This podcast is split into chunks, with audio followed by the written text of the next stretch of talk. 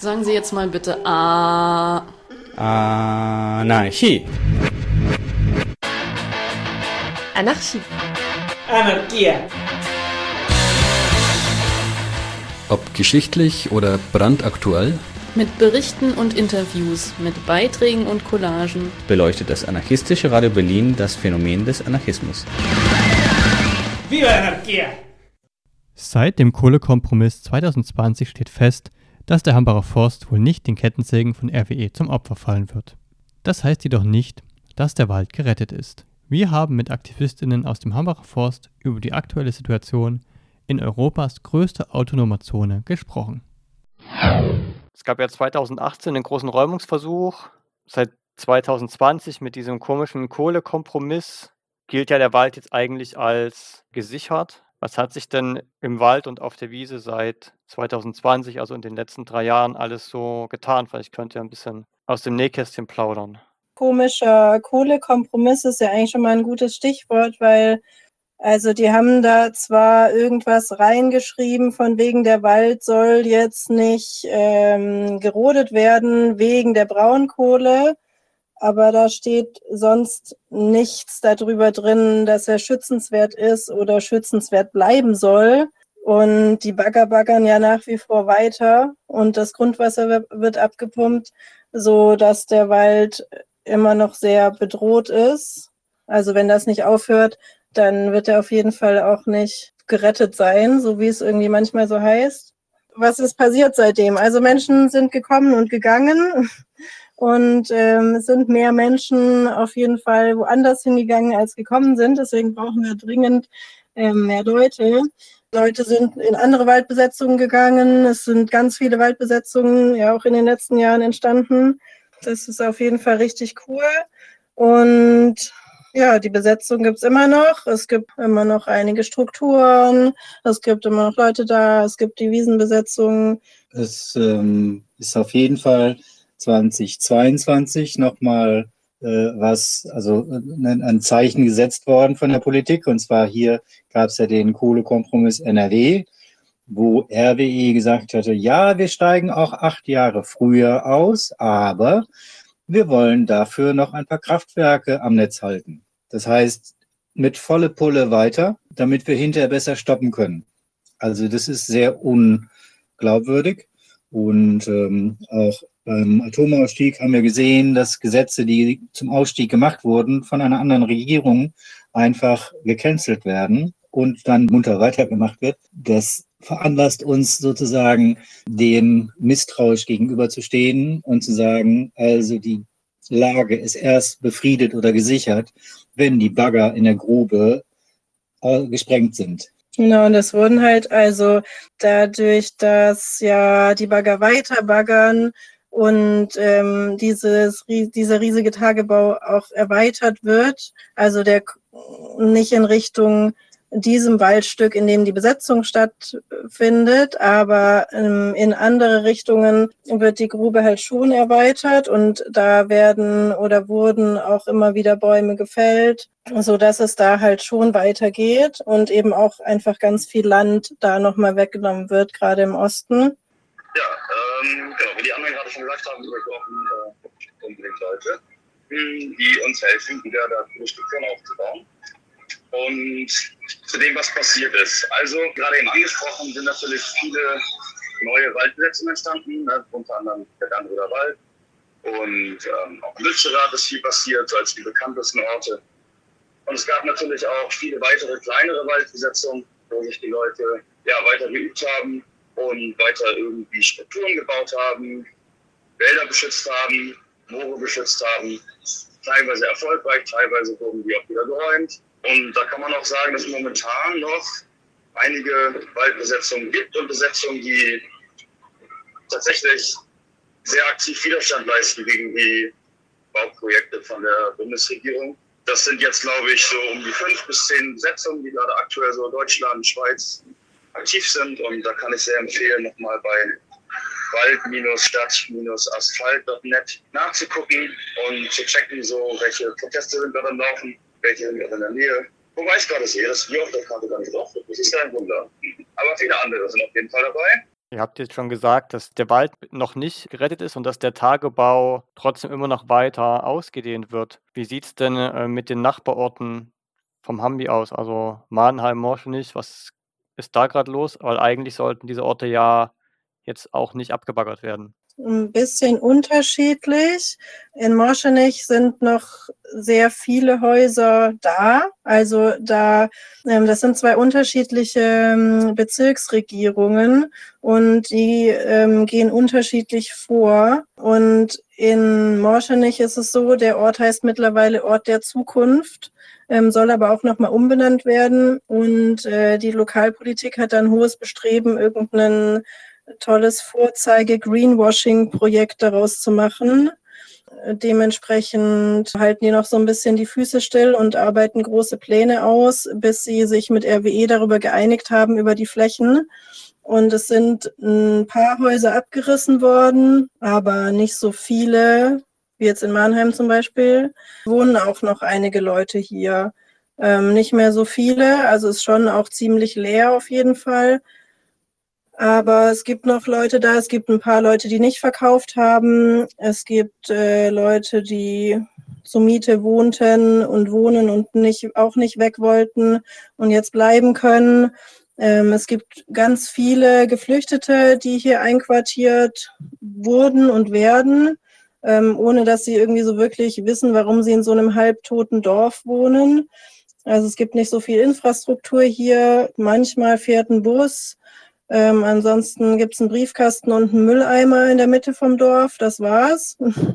genau, es gibt schon seit auch 2018 das Hambi Camp. Das ähm, war bzw. ist ein Camp zur Unterstützung der Waldbesetzung.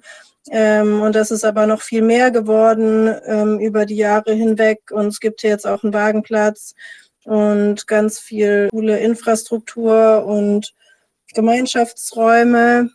Genau, so dass irgendwie versucht wird, hier so ein bisschen ja, vor Ort zu sein und Einfluss zu nehmen und zu gucken, was man so um, weiterbringen oder aufhalten kann für die Zukunft, für dieses Ort, für diesen Ort der Zukunft. Und dann gibt es da noch Mannheim. Ähm, genau, Mannheim ist schon äh, zum großen Teil abgerissen. Die Pläne von Mannheim sehen vor, dass die sogenannte Mannheimer Bucht ähm, das sind 200 Meter tief bloß in diesem Fall, äh, nicht 500 wie das restliche Loch, sondern es sollen nur 200 Meter tief abgebaggert werden, um Abraum zu gewinnen, dort wo sie zu steil gebaggert haben, äh, damit es dort wieder verfüllt werden kann. Und dafür wird halt äh, der eigentliche Ort abgebaggert bis an die Kirche heran. Und ähm, das Problem ist, dass dort auch noch Menschen wohnen und die auch da gar nicht weg wollen, wie zum Beispiel der eine äh, Landwirt. Da war letztens auch mal ein Bericht in der Presse, der seine Flächen, seinen Betrieb dort hat, der das gerne weitermachen möchte und ähm, der auch sagt, äh, Moment, also für Abraum, äh, das Abraum ist jetzt kein äh, Bodenschatz im Sinne des Berggesetzes, dafür können Sie mich doch nicht enteignen, weil den Abraum, also es gibt einen ganzen, ganzen Werk davon, das ist die äh, Sophienhöhe, die sogenannte, das ist die große Abraumhalde, da gibt es Abraum ohne Ende und RWE hat zum Beispiel das ganze letzte Jahr über und, und auch dieses Jahr oben auf dem Berg einfach Abraum nochmal höher, nochmal draufgepackt. Wäre das nicht geschehen, würde dieser Mannheimer Bucht gar nicht mehr benötigt werden. Aber RWE sieht sich nicht in der Stadt, nicht in der Lage, diesen Abraum woanders herzubekommen, außer dort. Und die Politik macht den Kotau und sagt, ach ja, wenn das so ist, ja, dann muss das wohl so sein. Und da ist auch einer der Hauptkampfpunkte, äh, dass es dazu nicht kommt. Ich weiß gar nicht, ob ich schon ein bisschen vorgreife, äh, genau, weil der Wald dadurch halt auch sehr geschädigt werden wird, äh, weil es die Flussrichtung des Grundwassers ist und der Wald dadurch entwässert. Aber das ist auch zum Beispiel ein Kampf, der noch nicht gewonnen ist äh, und der auch für den Wald an sich wichtig ist. Und der uns erscheint, ist eine Vorbereitung auf einfach den Weiterbetrieb dieser Mine, wie er dann äh, sich irgendwo gestalten wird.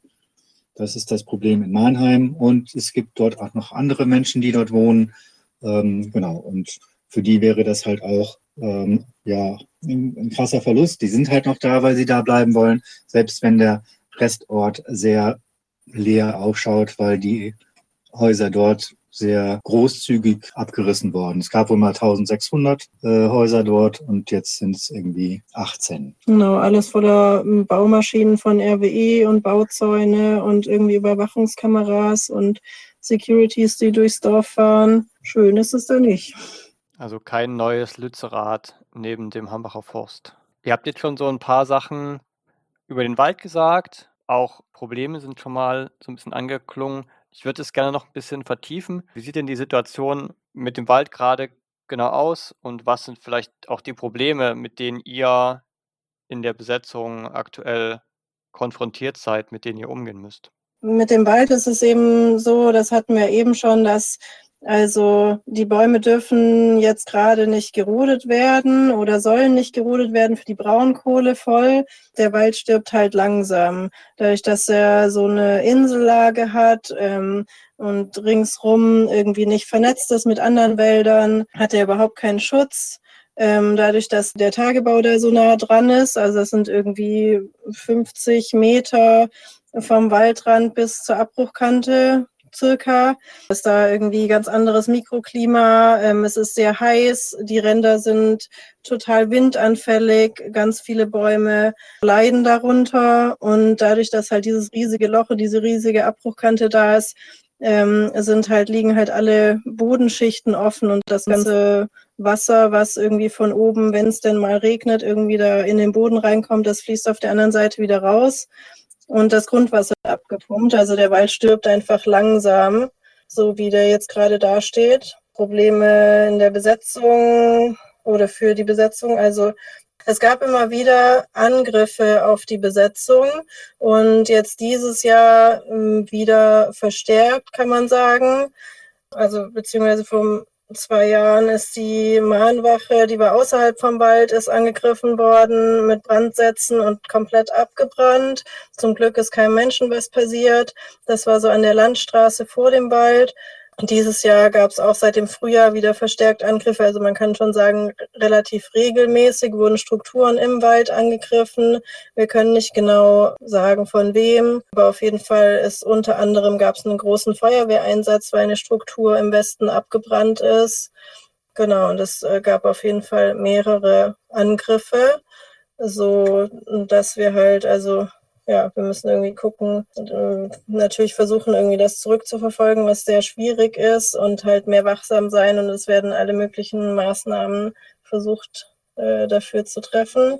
Aber das, was uns am meisten dafür helfen würde, wären natürlich auch mehr Leute, die präsent sein können. Genau, ein größeres Netzwerk. Und ansonsten, äh, dadurch, dass der Wald halt auch geschädigt wird, beziehungsweise vor allen Dingen die alten Bäume, die halt gewohnt sind, mit Wasser umzugehen und jetzt keins mehr haben, äh, sind halt auch Strukturen davon betroffen. Also ganz viele Strukturen mussten auch abgebaut werden, weil die Bäume irgendwann halt sterben. Und wenn du das merkst, dann ist die Standsicherheit halt nicht mehr gewährleistet. Und äh, dann wird auch rückgebaut.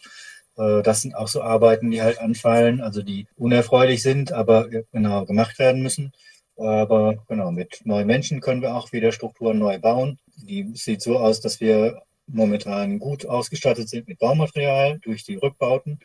Und äh, genau, wenn Menschen Lust haben, es gibt eine begrenzte Anzahl ähm, an Plätzen. Also es wird auf jeden Fall momentan, äh, ist glaube ich, kein Problem, unterzukommen. Und wenn neue Plätze gebraucht werden, haben wir das Material auch neue Plätze zu schaffen mehr Leute, größeres Netzwerk und Strukturen äh, zurückbauen und neu bauen. Das klingt auf jeden Fall nach viel Arbeit. Was plant ihr so für die nächste Zeit? Habt ihr irgendwelche Pläne, wie ihr das alles angehen wollt? Ja, also ich glaube, so generell können wir auf jeden Fall sagen, dass wir halt, auch wenn es nach viel Arbeit klingt, Lust haben, das anzugehen und auch entschlossen sind, das anzugehen, weil wir halt finden, der Hambi ist ein sehr, sehr wertvoller Ort des Widerstandes gewesen und auch geblieben und muss auf jeden Fall erhalten bleiben und deswegen werden wir das angehen und versuchen eben Menschen einzuladen, in den Wald zu kommen, weil ich glaube, es ist halt voll wichtig auch zu betonen an dieser Stelle, dass es, auch wenn es jetzt vielleicht so klang, nicht nur ist, dass ein im Wald oder ja, wenn, ein Mensch kommt, äh, ein nicht nur äh, sehr viel Arbeit erwartet, sondern vor allem auch sehr viel, was sozusagen gewonnen werden kann, weil halt eben der Hambi einer der ja, wenigen Freiräume sozusagen ist, wo Menschen sich ja, anarchistisch, selbstverwaltet organisieren können und wo Menschen quasi die Chance haben zu erleben, wie es ist, sozusagen abseits irgendwie von kapitalistischen Strukturen oder relativ autonom vergleichsweise irgendwie ähm, zu anderen Orten zu leben. Und das Waldleben, ja, würde ich sagen, so aus eigener Erfahrung, hat so eine ganz besondere Magie, sage ich mal. Ähm, und es ist wirklich sehr, sehr schön. Genau, und wir haben auch ein paar konkrete Sachen geplant, also ähm, ein paar Termine, die ihr sehen. Also das nächste, was jetzt kommt, wäre eine Gedenkveranstaltung am 23. September für die äh, Kameradinnen und Genossinnen, die nicht mehr unter uns sind, sondern verstorben sind. Dann ist ein Kletterskillshare Anfang Oktober, vom 6. bis zum 13. Oktober. Da können Menschen auch sehr, sehr gerne dazukommen. Da ist aber so, dass sich gerne vorher angemeldet werden soll unter, ähm, ich glaube, die E-Mail-Adresse ist klettertraining.supernormal.net. Und dann planen wir noch ähm, gerade ein Festival im Wald. Dafür haben wir uns den schönen Namen Festival oder auf Englisch Forestival ausgedacht. Das wird vom 17. bis 26. November stattfinden, wo wir eben ähm, dann Skillshares machen können, gemeinsam bauen, Musik machen, Spiele spielen, sich gegenseitig kennenlernen und so weiter. Ja, und äh, wollen halt dadurch unter anderem die Möglichkeit bieten, dass Menschen halt sozusagen das Waldleben kennenlernen können, davon vielleicht begeistert werden können und dann vielleicht auch bleiben wollen. Als letzte Frage, was für Unterstützung wünscht ihr euch generell abseits von mehr Personen in der Besetzung und äh, wo kann man Infos über den Hambi und was gerade so vor sich geht finden? Ja, also es gibt sehr, sehr viele verschiedene Wege zu unterstützen. Das fängt schon damit an, einfach quasi die Informationen weiterzutragen, weil, wie vorhin schon kurz erwähnt, ist ja irgendwie so in der öffentlichen Meinung oft so irgendwie präsent, dass der Hambi schon gerettet sei und der Kampf an an diesem Ort irgendwie schon so vorbei und Vergangenheit ist, was halt einfach nicht stimmt. Und das überhaupt sozusagen Menschen weiterzuerzählen, kann, glaube ich, schon voll den Unterschied machen und hilft auf jeden Fall auch weiter. Dann ähm, können Menschen natürlich sehr gerne auch Infoveranstaltungen machen, um halt sozusagen im größeren Rahmen diese Info zu verbreiten und Menschen irgendwie davon zu erzählen. Dann ähm, können irgendwie Spenden gesammelt werden, beispielsweise seien es Geldspenden oder Sachspenden. Und natürlich ist eine riesige Unterstützung, wie schon gesagt, in den Wald zu kommen und einfach dort zu leben und äh, den mit zu verteidigen, sei es für eine längere Zeit, sei es auch für eine kürzere Zeit. Infos gibt es auf der Website hambacherforst.org und da stehen auch Kontaktmöglichkeiten, also zum Beispiel per E-Mail, mail at hambacherforst.org äh, können Menschen sich auch sehr gerne melden, falls es irgendwie den Wunsch gibt, Kontakt aufzunehmen oder so. Und ansonsten werden auch jetzt in der nächsten Zeit äh, in einigen Städten ähm, so Vorträge gehalten werden, wo wir nochmal mehr auf die Situation eingehen und äh, Hintergründe erklären. Also ein bisschen das, was wir heute auch hier gemacht haben, vielleicht in einer Langfassung. Genau, wahrscheinlich werden die auch bald auf der Website angekündigt werden. Also kann da auch gerne geguckt werden, äh, ob vielleicht in der Stadt, wo Mensch gerade ist, so ein Vortrag stattfindet und dann ähm, da auch gerne vorbeikommen. Oder natürlich auch, wenn bei euch noch kein Vortrag ist, dann könnt ihr uns natürlich auch kontaktieren und dann können wir uns überlegen, ob wir vielleicht bei euch in der Stadt auch einen Vortrag organisieren können. Von mir wäre es das mit den Fragen. Wenn ihr noch was loswerden wollt, dann wäre auf jeden Fall jetzt noch der Raum dafür. Es ist genau gerade schon angeklungen, das, das, Waldleben hat so eine Magie und ähm, wer mal auf einem Baum übernachtet hat, ähm, weiß auch von der Magie, die es hat, einfach in dem Baum zu schlafen. Es ist einfach ein irres Gefühl und auch dieser Wald ist so ein schöner alter Wald da sterben zwar jetzt auch die alten Bäume, aber dafür gibt es noch ganz viele andere Lebewesen, die aktiv sind. Und wenn der Wald sich auch umstellt, dann braucht er vielleicht irgendwie 50 Jahre, 60 Jahre, 70 Jahre, um sich umzustellen. Das geht einfach alles ein bisschen langsamer.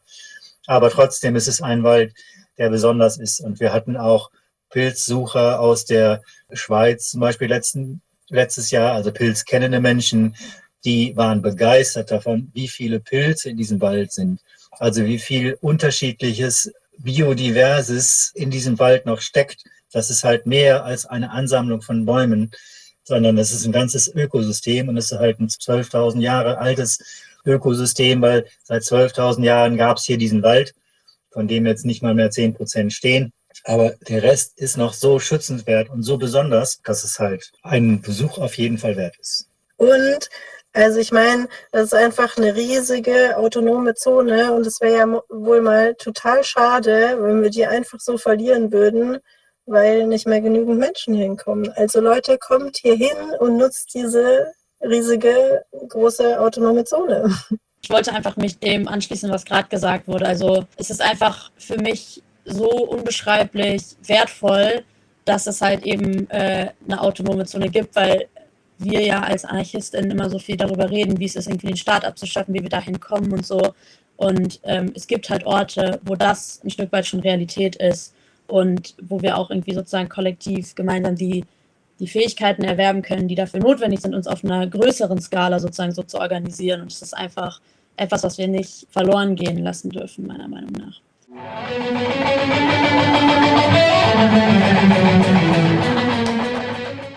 Alle aktuellen Infos findet ihr unter hambacherforst.org. Aktuell gibt es zudem eine Infotour mit Stationen in Berlin, Bochum, Dortmund, Oberhausen und Krefeld.